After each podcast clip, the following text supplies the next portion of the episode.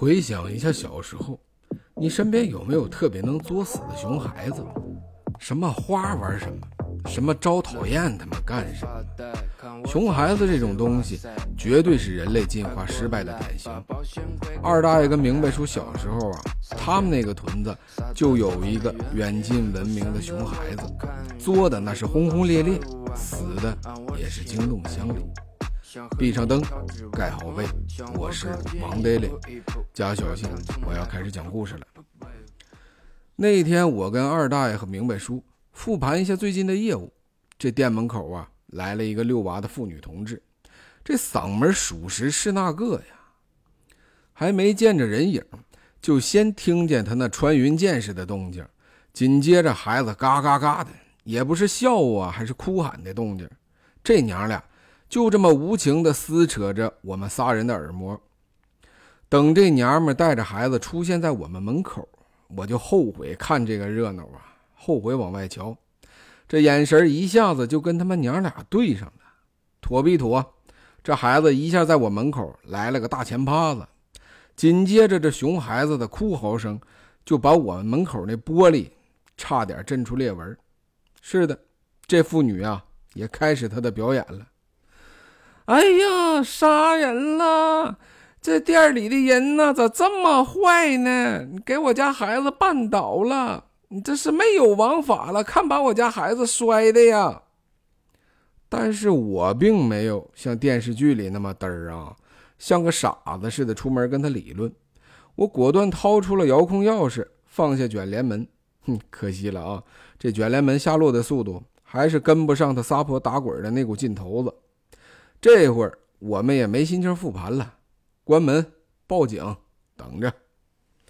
不到十分钟，警察同志就打通了我的电话。你好，同志，你报的警吧？我们已经到门口了，请你把卷帘门打开。可惜剧情还没高潮就结束了。我门口三个摄像头，一百八十度夜视高清环拍，开门那一瞬间。我就已经把签字的笔录、身份证复印件，还有监控视频的备份，就都给了民警，顺带着表明立场。嗯，警察同志啊，这些东西已经挺全的了。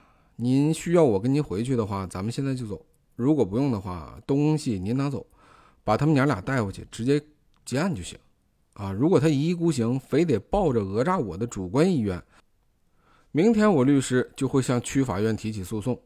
这事儿与我是否有关，直接决定他们娘俩会不会在里边过年。您跟那位妇女同志沟通一下吧。另外，我不接受任何形式的人道调解，否则我有可能惊动检察院。警察同志显然没想到我说出了所有的可能性，并且信息量如此之大。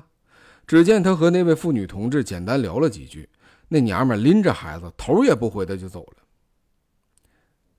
这位同志。事情我们已经解决了，孩子是不小心摔倒的，和你们无关。感谢你的配合，没什么事儿，我们回所里了。警察同志说完，一个标准的敬礼。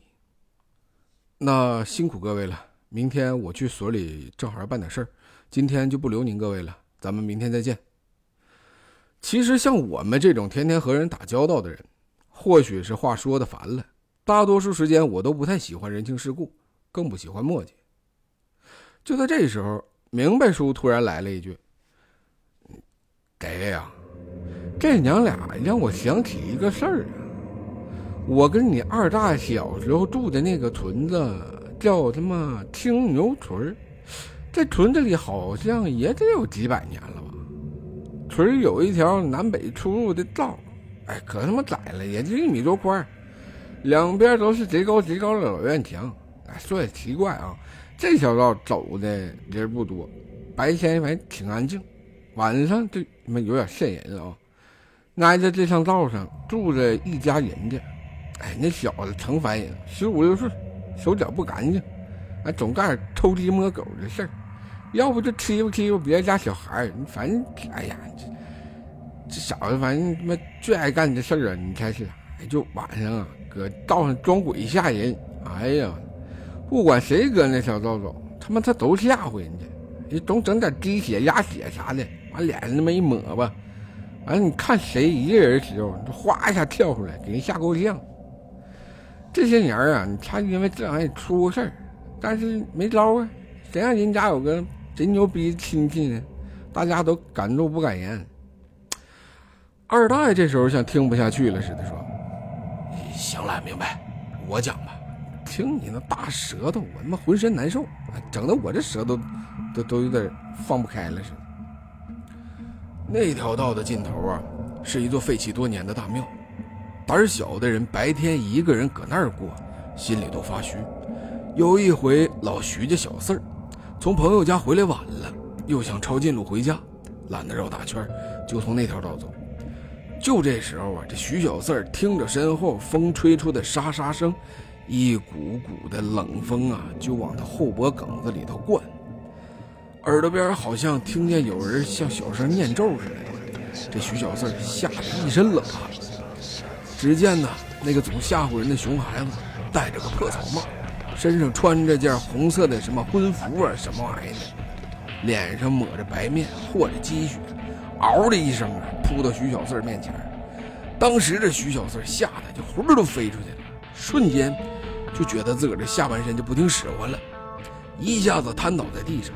这屎尿屁呀，流了一地。完事儿就躺在那就抽搐起来了。这熊孩子一见这回效果这么好，又搁那阴气森森的，哎呀，又搁那装装笑啊！哎呀妈呀，听着可瘆人了。完了就这么慢悠悠的往这个大庙方向那个走。从此啊，这徐小四不仅不敢晚上一个人走夜路，还落下癫痫的毛病。这他妈熊孩子一看这屡屡装鬼。还得手，不少屯子里的人都被他吓唬过，都跟他爹他妈告状。但是啊，换回来的都是：哎呀，他还是个孩子，他懂啥？你们这帮大人都他妈玩不起呀！害怕，害怕换条道走不就完了吗？就这么着啊，有天晚上，这熊孩子又去装鬼，但是这回没几分钟，他们就跑回家了。刚到家。他爹他妈还挺好奇，今天怎么玩这么一会儿就回来了？但是他爹他妈到孩子跟前就见这熊孩子双目暴突，头发一根根的竖起来，脸上一点血色都没有的苍白呀，大嘴张着说不出话，手就在半空中这么一个劲儿的比划，那模样真跟电影里边见了鬼似的。这回他爹他妈可真着急了，赶紧把他往医院送。但是医院表示这孩子呀没什么病，随便给开了点镇定安神的药，就给打发回来了。之后这两口子又是托人又是找人，最后找了个道士回来。这老道士看了一眼熊孩子，就一言不发，摇摇头走了。约摸着也就不出三天，那熊孩子就没了。这死状没人见过。满是血丝的眼珠子几乎突出眼眶，整条舌头就这么吞进了嗓子眼儿，鼻孔就那么向上翻翻着，脸色煞白，透着黑绿色，这双手还保持着好像死命着抓什么东西的动作。明白叔转头瞅瞅我，哎，这熊孩子呀，那天晚上出去装鬼吓人。他这个假冒的，碰上真章的了。我一合计，嗯，这俩老头说的呀，应该是那天晚上巷子里这熊孩子是真的见着了那个什么，结果呀，就把他当成同类，去找他玩去了。你琢磨琢磨，老祖宗都说敬鬼神而远之，这作死的孩子偏得装鬼，这些年被他吓死的、吓病的、吓坏的。那些个人的怨念，哪是一个十五六岁的孩子能扛住的？所以人呐，但行好事，莫问前程，千万别作死。闭上灯，盖好被，做个好梦。告辞。